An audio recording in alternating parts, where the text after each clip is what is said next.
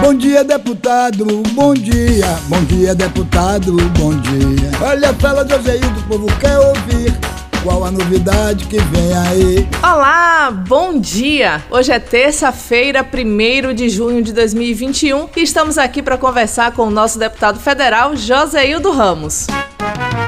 Deputado, na última sexta-feira, o senhor realizou diversas visitas. Dentre elas, as escolas estaduais no município de Catu. Conta pra gente, deputado, o que foi que o senhor encontrou visitando as escolas estaduais. Um bom dia. Bom dia, Camila. Bom dia você que me ouve. Nós estivemos em Catu visitando várias escolas, inclusive em boa parte delas estão fazendo reformas profundas, semelhantes às reformas que nós visitamos aqui em Alagoinhas. É o governador do estado melhorando as unidades de ensino, levando equipamentos importantes para o esporte, para a cultura e também para o lazer de todos os alunos da rede pública estadual. Estivemos nos colégios Antônio de Deus Seixas, Pedro Ribeiro, Isabel de Melo Góes, Dr. Antônio Carlos Magalhães em Paulo Avrado, na companhia de Rita Bastos, que ela é a diretora do MTE 18, é o Núcleo Territorial de Educação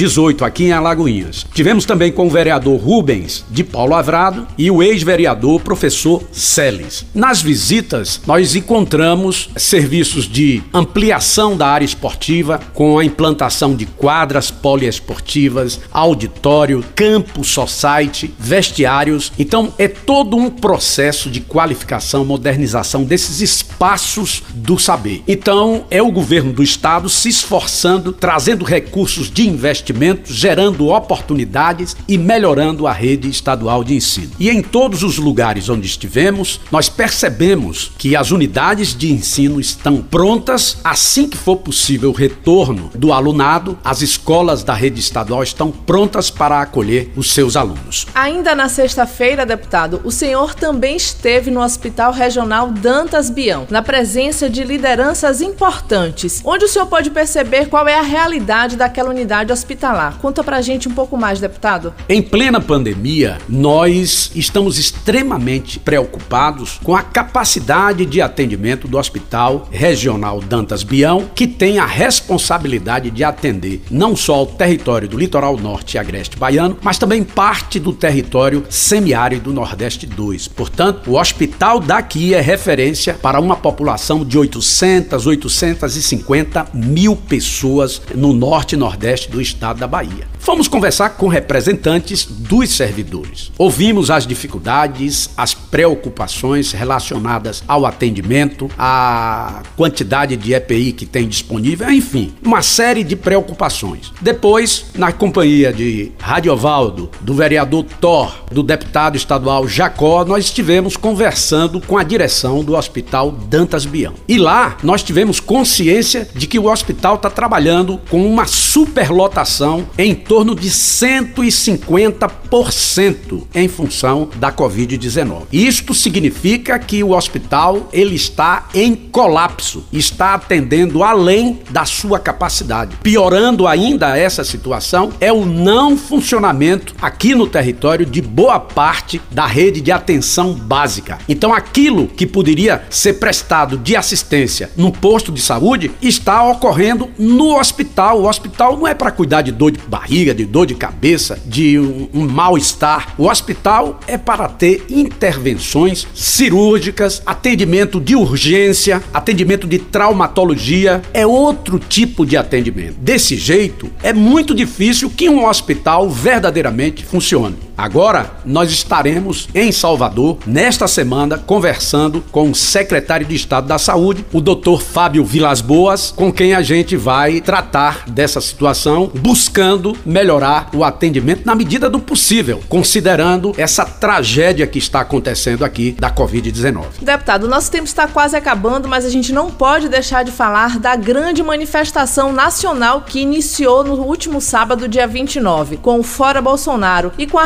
hashtag vacina no braço e comida no prato. Fala pra gente um pouco mais a importância dessa movimentação nacional, deputado. Camila, a população brasileira está respondendo àquilo que ela nota que tem preocupado a vida no país. A preocupação com a caristia dos alimentos, a preocupação com a fome que voltou ao nosso país, a preocupação com o desemprego e a ausência de um auxílio emergencial capaz de dar o mínimo de dignidade para cada um dos brasileiros e brasileiras. A manifestação foi importante, aconteceu em mais de 200 municípios e levou para as ruas um nível de insatisfação elevado por conta desse governo que aí está e a população quer o fora Bolsonaro. Nós achamos que são justas as manifestações, é preciso que as autoridades tenham noção do desgoverno que graça de norte a sul, de leste a oeste em nosso país. Como nosso tempo já está terminando, nós convidamos você para na próxima terça-feira estar junto conosco, sabendo das últimas novidades do nosso mandato.